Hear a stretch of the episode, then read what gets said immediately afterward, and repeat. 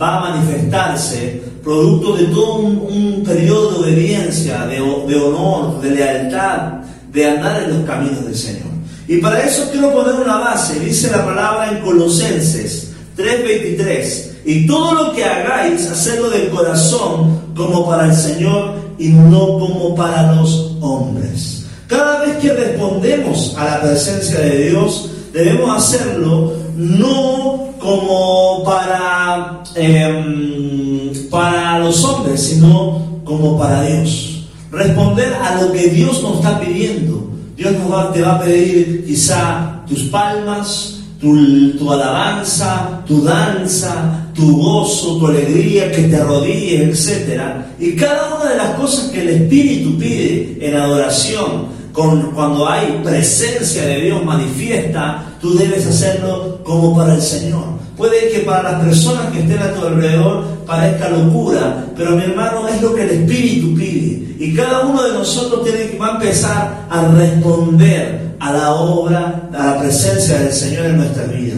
Y para eso yo quiero ilustrarlo con una, una, una historia que está en 2 de Samuel 6, 7, capítulo 6, versículo 12, perdón, segunda de Samuel, capítulo 6, versículo 12.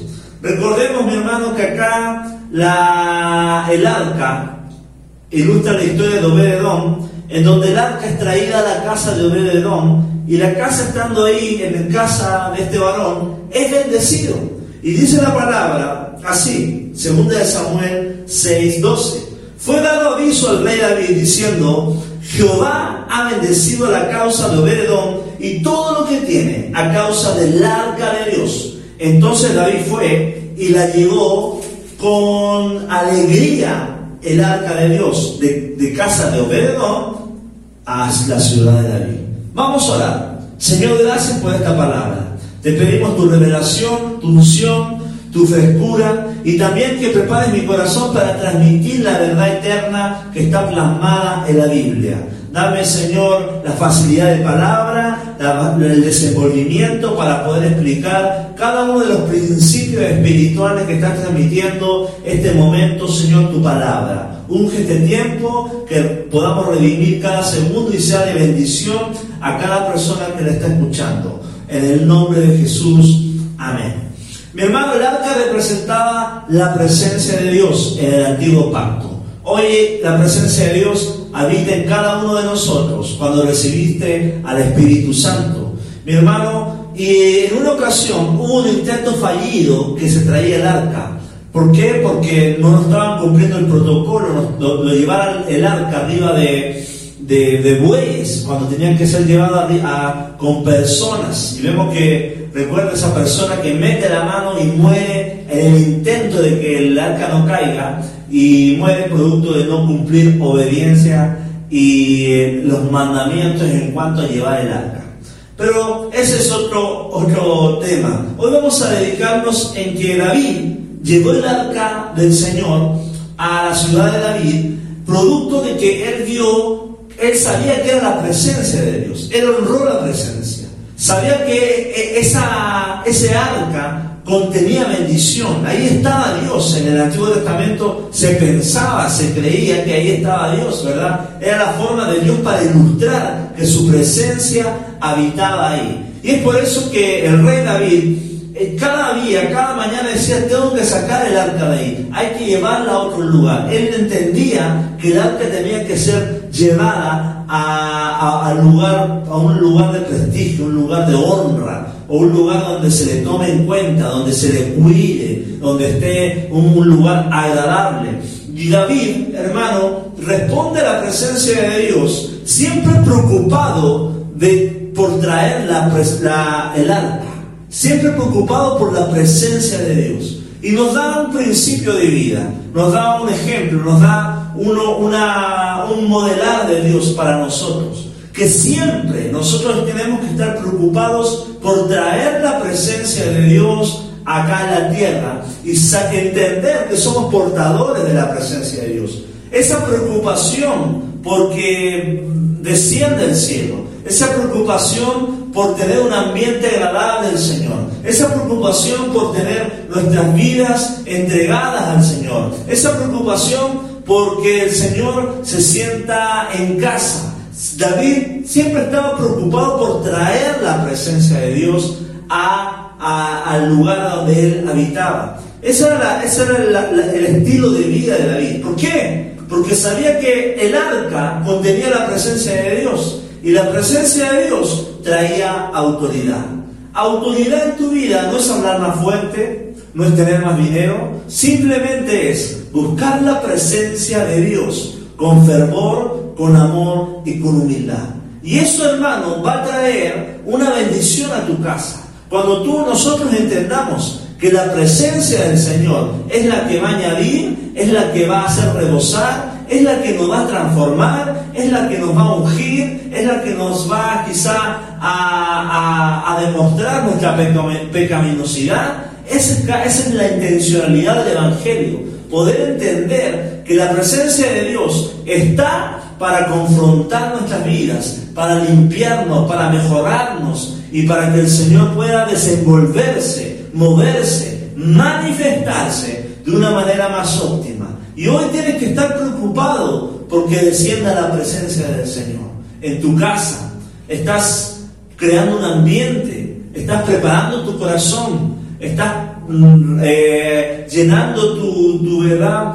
tu frasco de alabastro con con aceite, con perfume, para que el Señor se mueva, para crear un ambiente, tu templo está siendo limpio, para que la presencia de Dios habite. David estaba siempre preocupado de Dios. Él estaba preocupado de traer el arca y también estaba, se preocupó por construir una casa, que no la construyó él, la construyó de ahí Salomón. Pero en su corazón siempre estaba el anhelo de, darle algo al Señor, de dejarle ah, de un, un, lugar físico, como era en el Antiguo Testamento, para que el Señor se moviera.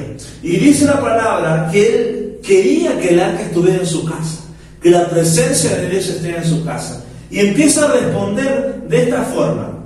El versículo 13 dice, y cuando los que llevaban el arca de Dios habían andado seis pasos, él, sacrificó un buey y un carnero engordado. Cada seis pasos, David sacrificaba un carnero y un buey engordado, dice la palabra. O sea, él cada, en cada instante, era el antiguo pacto, ¿verdad? Daba una ofrenda al Señor, daba un altar, daba un sacrificio al Señor.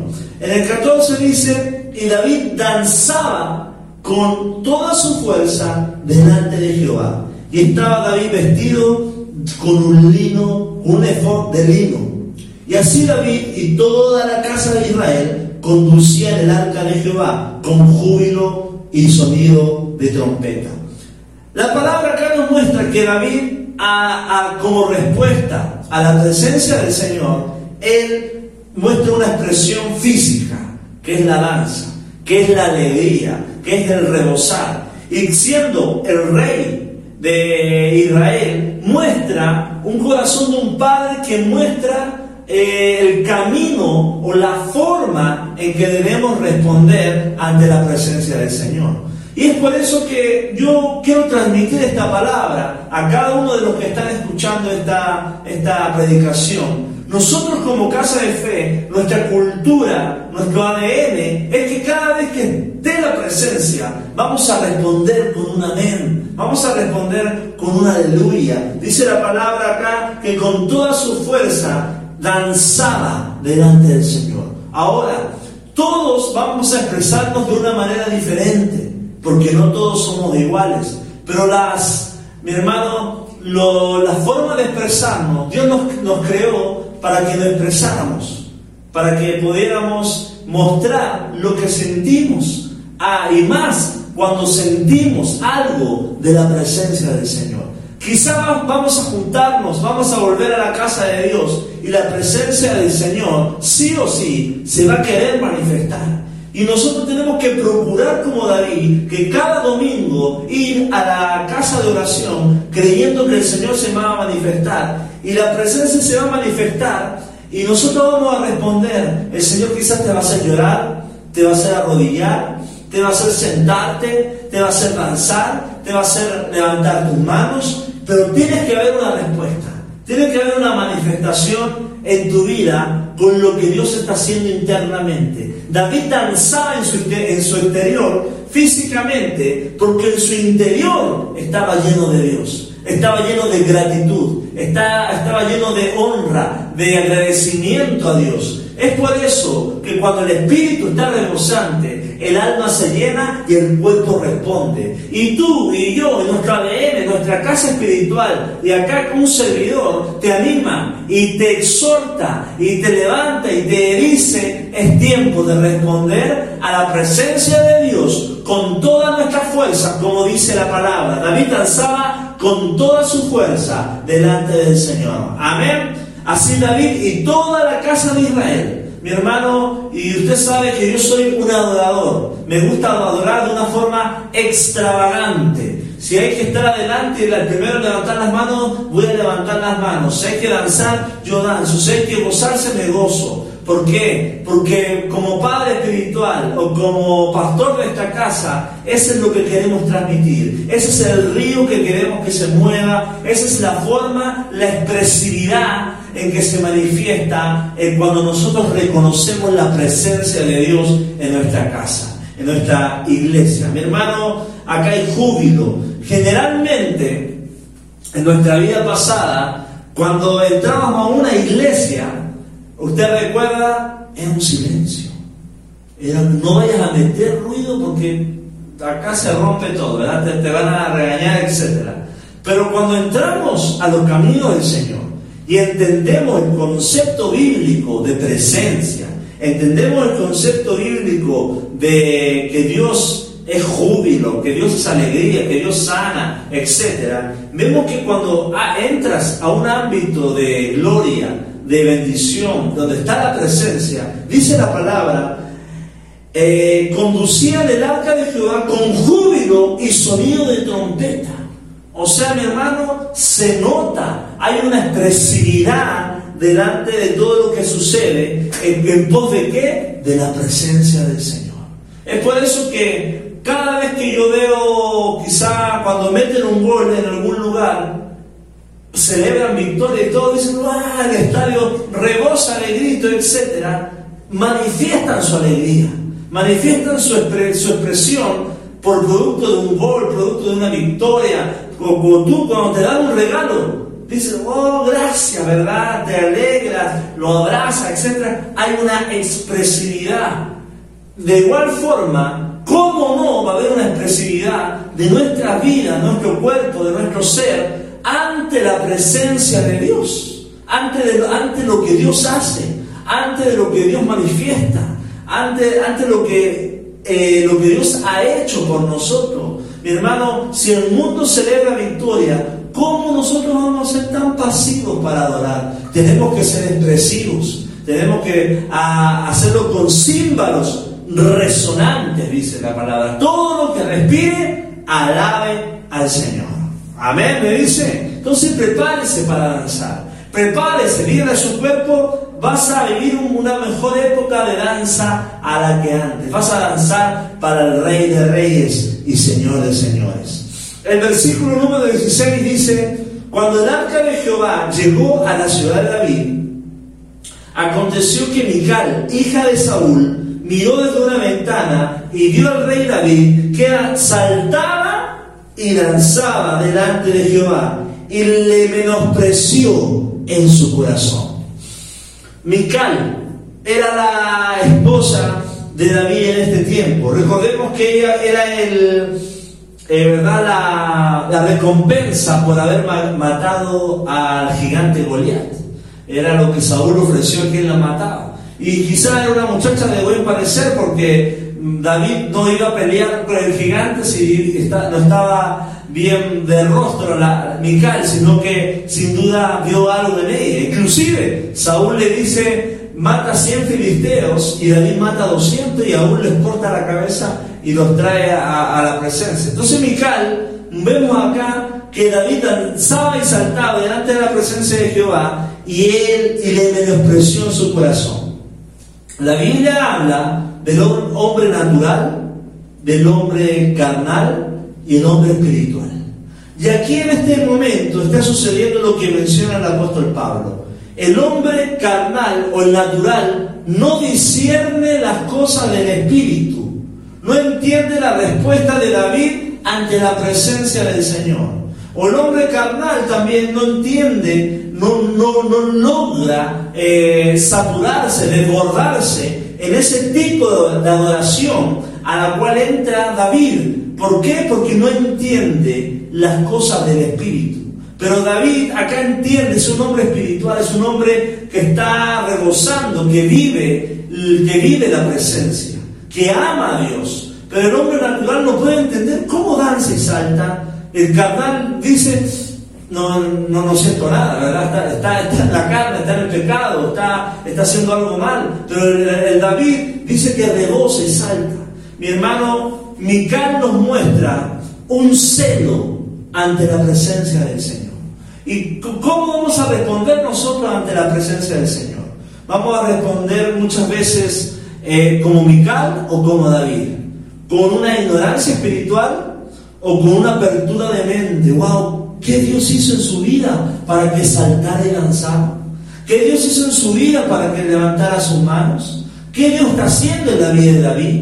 Y acá, mi hermano, tenemos que entender los principios espirituales. Mical nos muestra una ignorancia ante cómo responder ante la presencia del Señor.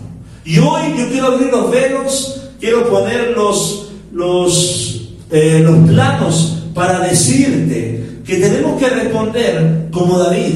David es el ejemplo de adorador ante una respuesta de la presencia del Señor.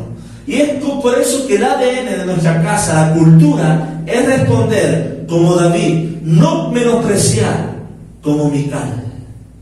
Recordemos la historia del, fariseo que está orando y también está el publicano. El fariseo está orando consigo mismo y está menospreciando al publicano. La adoración del publicano era verdadera, pero la adoración del fariseo era superficial.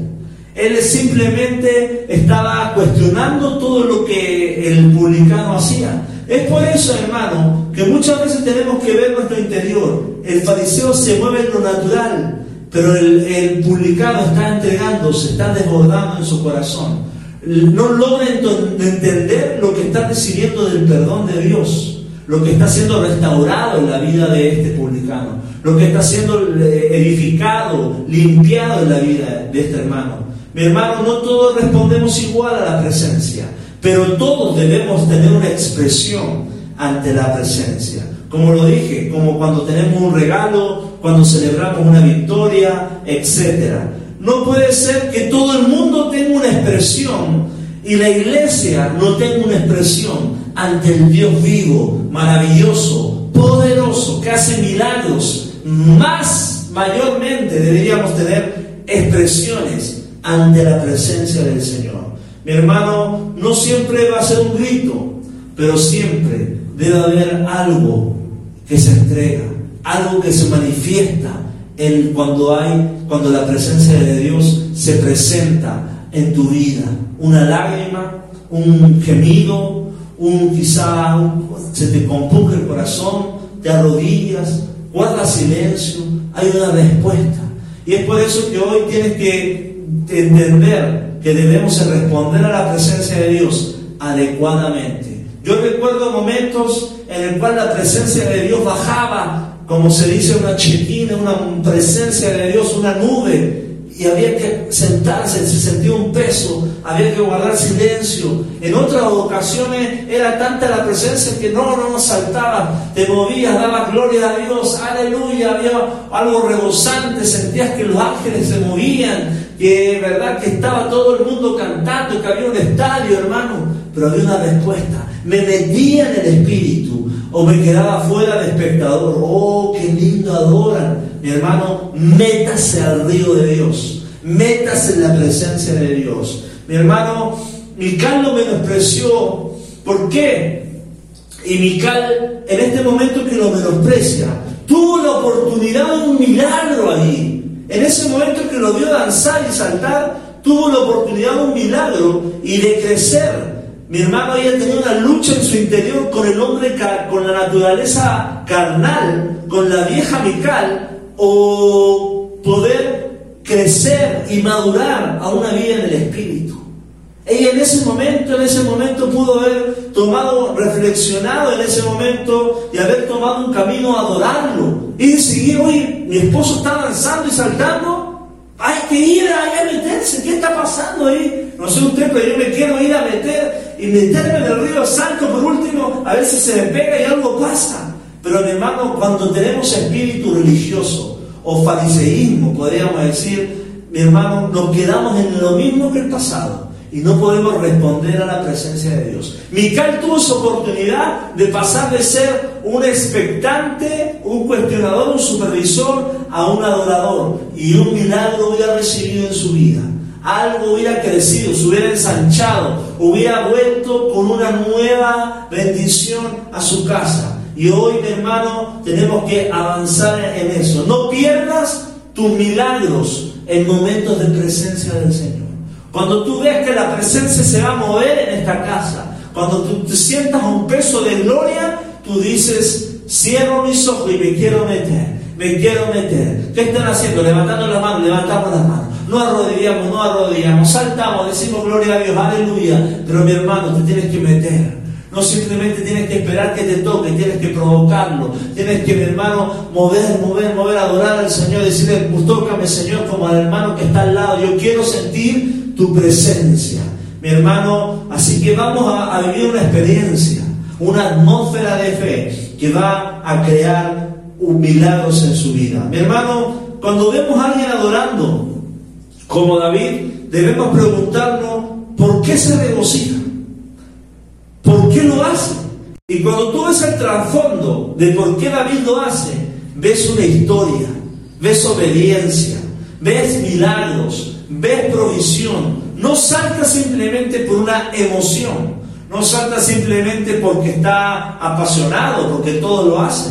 Él salta con una convicción, con una, porque él ha evidenciado al Dios que en él cree. Ha creído en un Dios, ha visto a Dios cuando estaba en el campo cuidando las ovejas de su padre frente a leones y osos ha estado, mi hermano, eh, seguido por Saúl, lanza tras lanza, caminando por lugares quizá difíciles. Y él ha visto la protección de Dios en su vida. Y es por eso, cuando tú ves a alguien danzando, pregúntate, ¿qué Dios ha hecho en su vida? Mi hermano, y tú súmate a eso, porque Dios hará cosas en tu vida y alguien se preguntará, ¿qué Dios hizo en la vida de esa persona? Mira cómo adora, mira cómo se expresa, mira cómo danza, mira su rostro, está con regocijo, con resplandor, resplandece su rostro. Mi hermano, hay un trasfondo detrás de cada adoración cuánto Dios lo ha perdonado, cuánta gracia se ha derramado, cuánta unción ha recibido, cuánto desierto ha pasado. Quizás tú ves a una persona llorando y puedes pregúntate, ¿qué ha pasado en su vida? ¿Cuántos desiertos ha pasado para llegar a ese lugar, para llegar a ese momento? No seas como el fariseo que dice, ah, seguramente volvió a pecar, seguramente volvió a caer, seguramente está pidiendo trabajo. No, pregúntate, ¿Cuántos desiertos ha pasado? Le ha costado llegar a ese lugar y el Señor lo está ministrando, el Señor lo está purificando. Mi hermano, no todos entenderán tu adoración, tu obediencia, tu entrega o tu pasión, pero como mencioné el primer versículo, todo lo que hagamos, hagámoslo como para el Señor, no como para los hombres. Por causa de Jehová, yo me haré más humilde.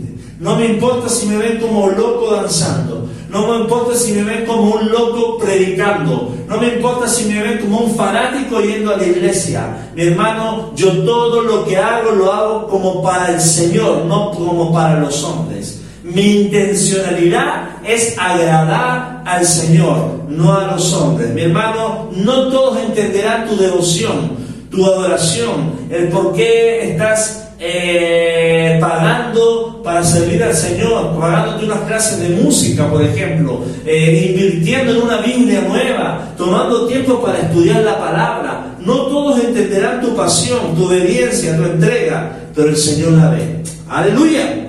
Mical, mi hermano, despreció a David. ¿Por qué Mical despreció a David? Y yo puse acá, Mical nunca vio a Saúl adorar así a Dios.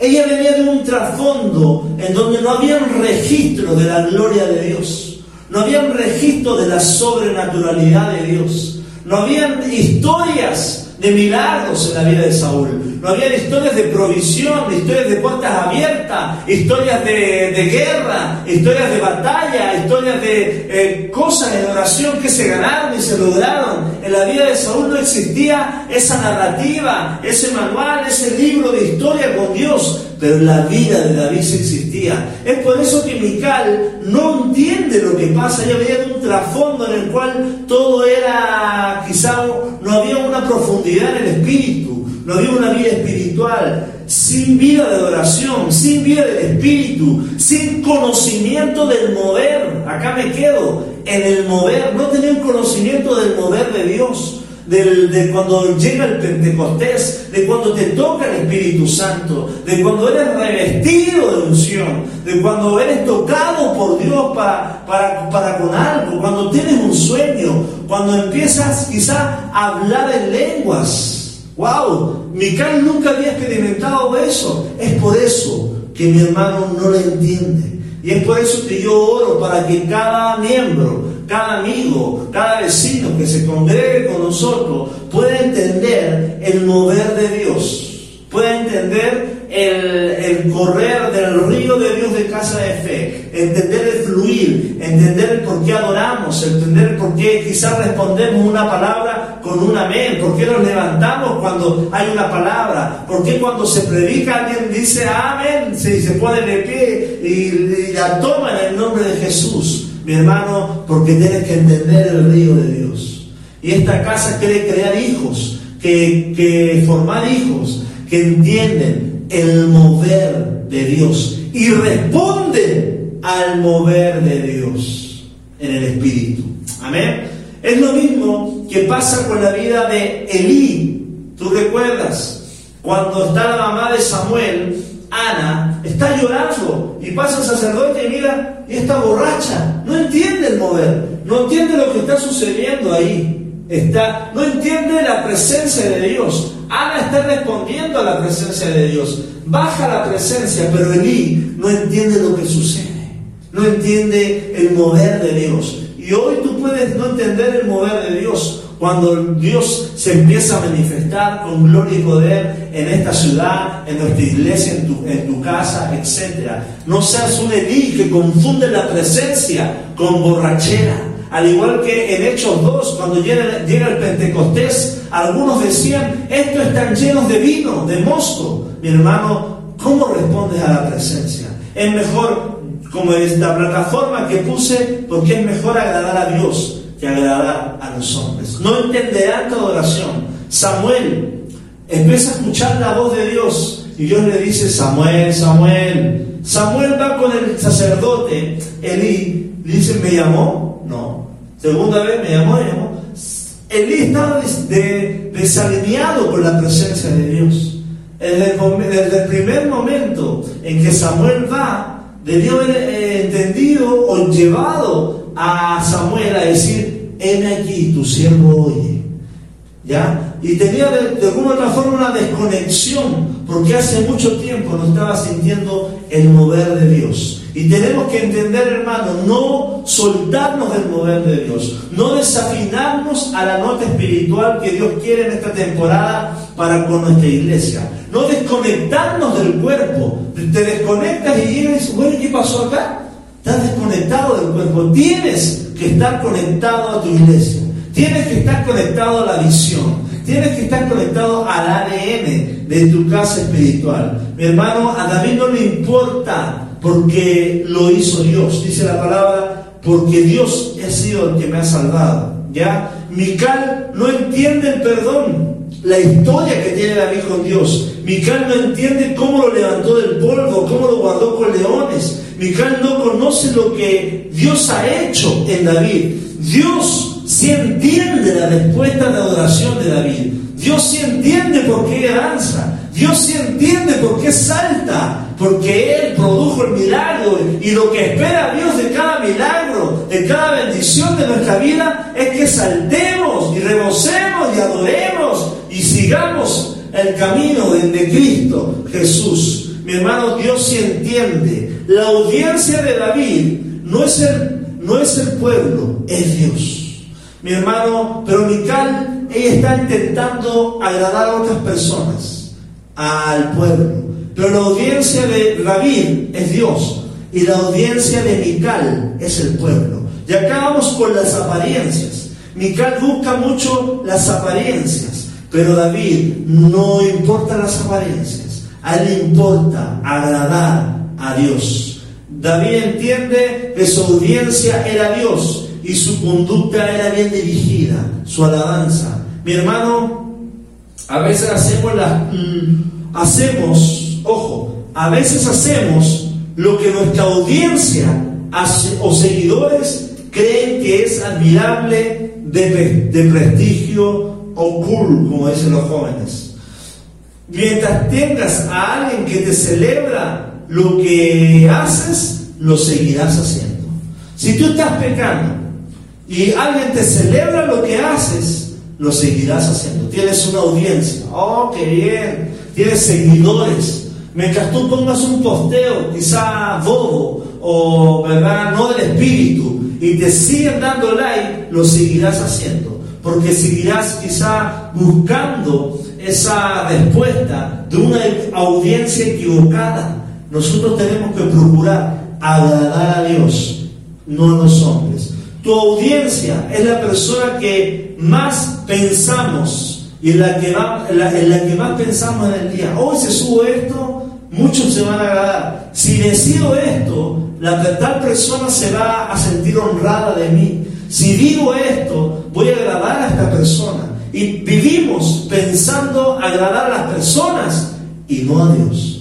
David vive agradando a Dios. Y nosotros muchas veces vivimos agradando a las personas. Mi hermano, hay veces que hay personas que viven en, respuesta a esto, tomando decisiones para agradar a sus papás y viven tratando de agradarlos a ellos y muchas veces toman malas decisiones en su vida por impresionar a su papá. Porque su papá diga, hija, hijo, wow, qué bien lo hiciste. Y, pero quizás no son cosas que ellos querían hacer. No son cosas que ellos están hechos para hacer. No es el diseño de Dios para su vida. Buscan la aprobación de Dios, de, de, los, de los padres, haciendo cosas que no quieren hacer. Y eso no es del Espíritu. O quizás hay hijos que toman carreras para quizá ganar la aprobación de un padre, de una mamá o de un, de un eh, estatus social. Y eso, mi hermano, está mal. Vives como para agradar a los hombres, no agradando a Dios. Y eso, mi hermano, va a traer consecuencias catastróficas a tu vida, a tu familia y etcétera. También en otros tiempos y actualmente quizá hay personas que se casan con cierto tipo de personas con un estatus social alto. No, esta, esta persona me va a mejorar el apellido, me va a mejorar la raza o qué sé yo. Hay mentalidades así. Queriendo, mi hermano, eh, entrar a un estatus, un nivel más alto. Cuando Dios, mi hermano, no tenemos que vivir con esas apariencias, con esa superficialidad, sino tenemos que vivir agradando a Dios. En el versículo 20 dice la, la palabra del 18, vamos a saltarnos al 18. Y cuando David había acabado de ofrecer los holocaustos y ofrendas de paz, bendijo al pueblo eh, en el nombre de Jehová de los ejércitos. Me encanta este versículo porque David es un buen padre, un buen rey que bendice a su pueblo. Imagínense esa oración en ese momento. David venía a aventar el arca, venía lleno de Dios, venía rebosante, venía gozoso y dijo, vamos a irnos todos para la casa, pero yo los quiero bendecir. Y se mandó una oración poderosa ahí, hermano. Porque mi hermano, como líder o como padre, necesitamos bendecir a nuestros hijos. Bendecirlos para que vayan a su casa. Bendecirse quiere decir hablar bien. Declaro bendición, declaro abundancia, declaro buen provenir, declaro salud, declaro bienestar. Somos líderes o padres para declarar las buenas nuevas del Evangelio. Declaro que mañana las misericordias de Dios se renuevan cada día. David bendijo al pueblo, no maldijo al pueblo.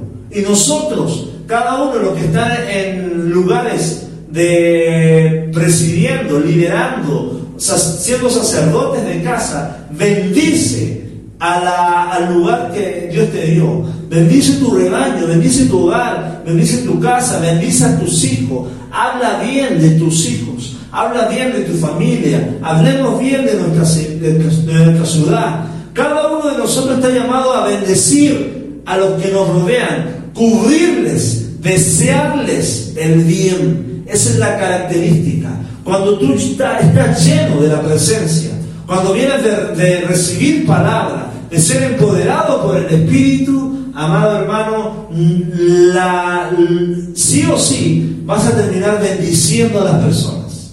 Ir a la presencia de Dios es que vas a traer bendición a tu casa, es que vas a bendecir, es que vas a crear una atmósfera en la cual la presencia de Dios fluya, se mueva con mayor libertad en el nombre de Jesús.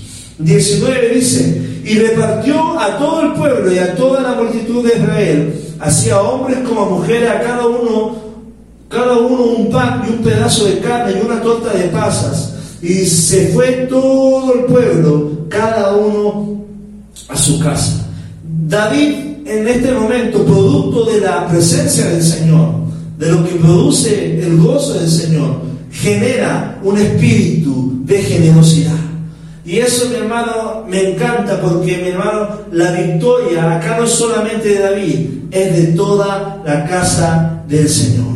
Aquí Él reparte de todo, es mutuo, es un equipo, es un ejército. Y creemos, y yo esto he estado meditando esta semana, que Dios nos una más, que Dios, Dios nos equipe más para poder gozarnos y disfrutar de todos los banquetes que Dios nos da en el nombre de Jesús los unos con los otros, como la iglesia primitiva, que repartían las cosas los unos con los otros, que se ayudaban, que compartían, que convivían, que oraban, que verdad se exhortaban, se alentaban los unos con los otros. Y David tiene un corazón generoso y creemos que nuestra casa es una, una casa generosa. Hacemos mucho con poco. Mi hermano, como padre procuró que comieran y fueran a sus casas. Así como padres cristianos, debemos procurar que nuestros hijos, poder estar con ellos, tener momentos de memoria comiendo con nuestros hijos, momentos en los cuales disfrutemos en una mesa. Si tú eres un padre, ve a la casa de tus hijos, ve a la casa de tu, quizá, qué sé yo, si está casado o no está casado, ve con tus hijos y comparte con ellos. No hay nada más maravilloso que sentarte a la mesa con las personas que tú amas. No te alejes de tus hijos. Tenemos que entender que somos padres para conectarnos con los hijos, crear momentos de alegría y comunión en el nombre de Jesús. Amén.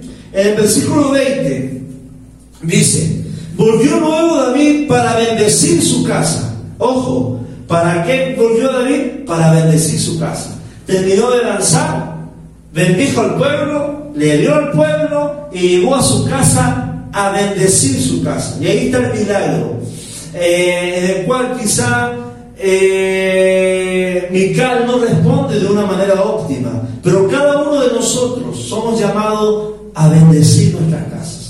Él iba con la intencionalidad, como un sacerdote, a traer el reino de Dios a, esa morada en la cual Dios le permitía presidir. Pero mira lo que sucede. Y saliendo Mical a recibir a David, dijo, cuán honrado ha quedado hoy el rey de Israel, descubriéndose hoy delante de las criadas de sus siervos, como descubre, como se descubre sin decoro un cualquiera. Amado hermano, acá hay algo que muestra la palabra. David va a su casa, es primero luz en su casa. Él quiere bendecir su casa, procurar su sangre, bendecir su hogar, sus hijos. Y así debe ser también el deseo de cada uno de nosotros, procurar bendecir a nuestras generaciones. No seamos como ese dicho, candil de la calle, oscuridad de la casa. Tu primera audiencia, lo que tiene que estar sano y lo que tiene que estar bien son nuestros hijos. De nada sirve que tengamos mil ovejas, bien o más o menos chanfleadas, pero que tus hijos estén todos mal emocionalmente. Cada uno de nosotros tiene que eh, dar cuentas al Señor. ¿Qué hiciste con tus hijos? ¿Los contuviste? ¿Les amaste? ¿Los procuraste? ¿Los bendijiste? Amén. Dios acaba con la palabra que David no hacía equipo con Mical. Mical estaba en, otro, en otra onda y David estaba en el espíritu. Y acá, mi hermano, como casa espiritual, el Señor mostraba que tenemos que tener ese corazón como el de David. Un corazón que llega a bendecir la casa. Que no haya micales que se interpongan en, lo, en el mover de Dios en este lugar. Sino que cada uno pueda tener la intencionalidad, la, el compromiso, compromiso. Amén de poder bendecir la casa del Señor, la obra del Señor, la bendición del Señor. Mi hermano, porque esta casa espiritual es una es donde el Señor nos ha sanado, donde vamos a recibir a nuevos, donde va a haber adoración y donde personas van a vivir y experimentar milagros. Acá mi hermano David y Mical no hacían equipo. Y es por eso que yo quiero hacer equipo contigo. Que tú te adhieras a la visión que tú te sumes a la visión, pero también a la visión y al río de Dios, al mover de la presencia, al entender cómo hacemos las cosas y para qué las hacemos. De que tú puedas caminar junto a nosotros al mismo ritmo, entender nuestra jugada, nuestro, nuestra manera de ser, nuestra manera de expresarnos, nuestra manera de conducirnos y entender la temporada que vivimos como iglesia. Amén. Ojo ahí la temporada que vivimos como iglesia.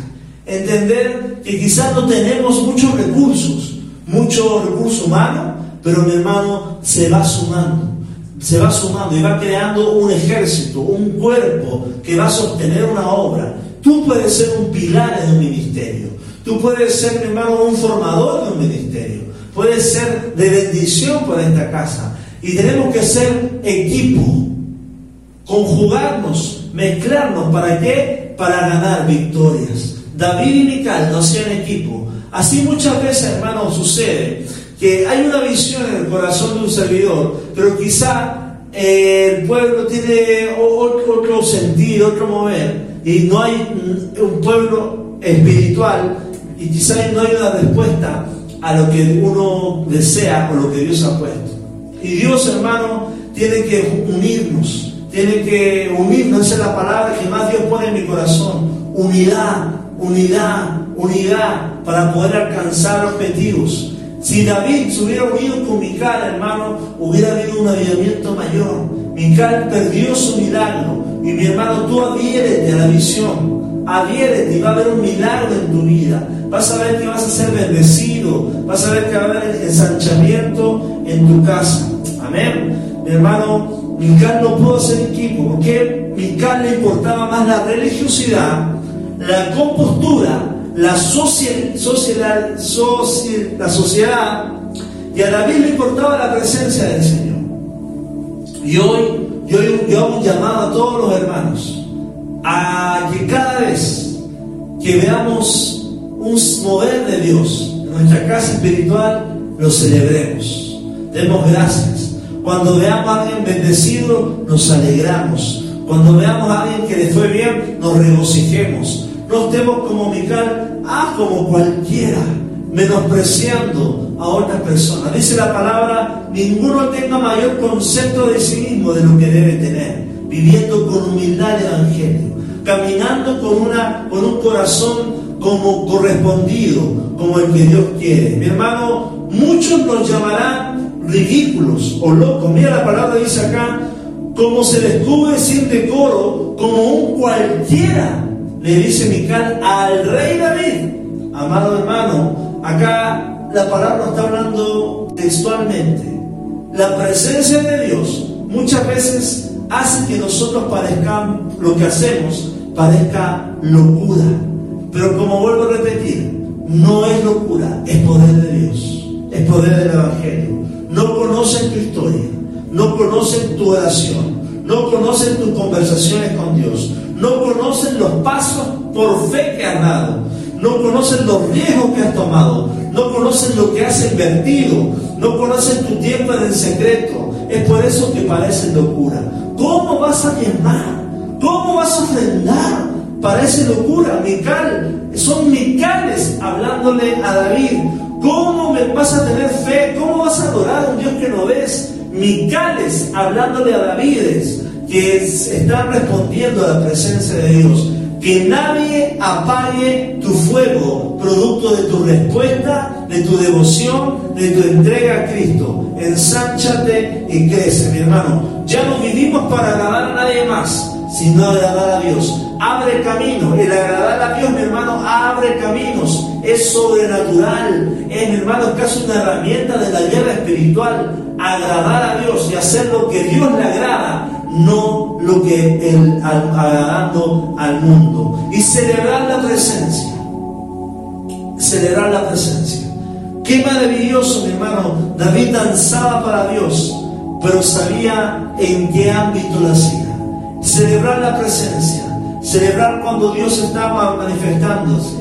Él sabía celebrar las victorias. Y así cada uno de nosotros tiene que en este periodo crecer y cada cosa que sucede en tu vida, si llegó más barato el agua, si llegó más barata la luz, si se incrementó el gas, vamos a celebrar todo, todo vamos a celebrar, porque son en nuestro lenguaje como ADN de casa de fe es que celebramos cada victoria, porque sabemos que es una manifestación de Dios, un obrar de Dios, de bendición, para con nuestras vidas. Vamos a celebrar, mi hermano, y David sabe celebrar la presencia de Dios cuando está el arca, porque David sabía celebrar la presencia de Dios en el campo cuando estaba con osos y leones.